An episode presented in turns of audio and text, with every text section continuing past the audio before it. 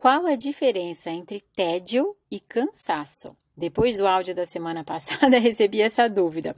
Vamos pensar sobre isso? Aqui é a Ju, da Vai Dar Tudo Certo, com mais um conteúdo para você começar muito bem a sua semana.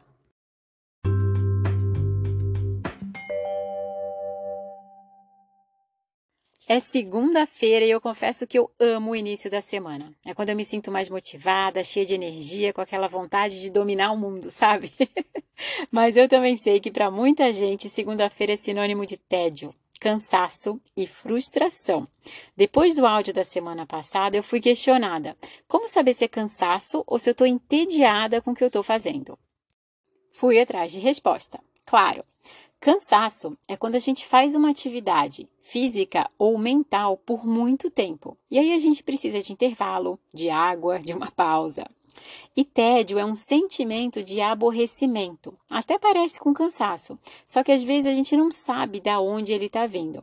Será que esse tédio vem do trabalho? Vem da mesmice, da rotina, da falta de desafios? O que para mim, Ju, é fato.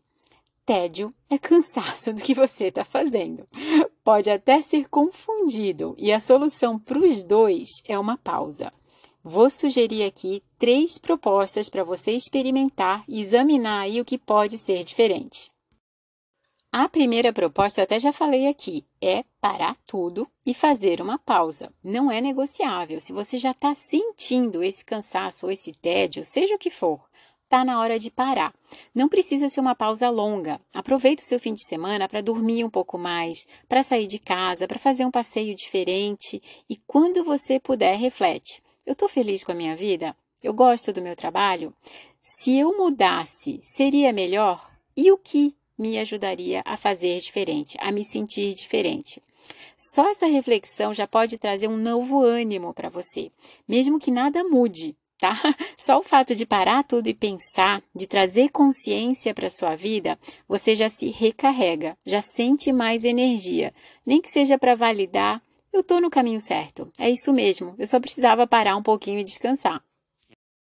Segunda proposta. E se você mudar os horários de trabalho, mudar algum horário aí na sua rotina. Se você aprender, quem sabe, uma função nova, uma nova habilidade, entrar numa aula de dança, aprender um novo idioma, será que um desafio, nada radical, hein? Será que um desafio assim mais leve já deixaria sua vida mais cheia de energia? E se você iniciar e não gostar, para tudo, não precisa continuar. Mas só o fato de ter experimentado, de ter visto que esse diferente não ajudou, já faz com que você volte para o seu dia a dia com um gostinho diferente, concorda? E se fizer bem, é só continuar. A terceira e última proposta é o inverso da segunda, da anterior.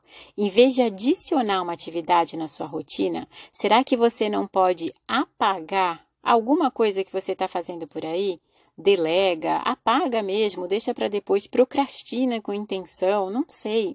Será que você precisa fazer tudo que está na sua agenda hoje? Ou, quem sabe, um período de descanso, uma manhã ou uma tarde, traria mais energia para você? Tudo aí para refletir. Vamos começar, no mínimo, refletindo, pode ser? Eu espero que você encontre um momento, quem sabe hoje ainda, para fazer essa reflexão e ficar ainda melhor. Deixa tédio para lá, deixa cansaço para lá e aproveita a sua vida. Sempre, sempre vale parar e investir em você mesma.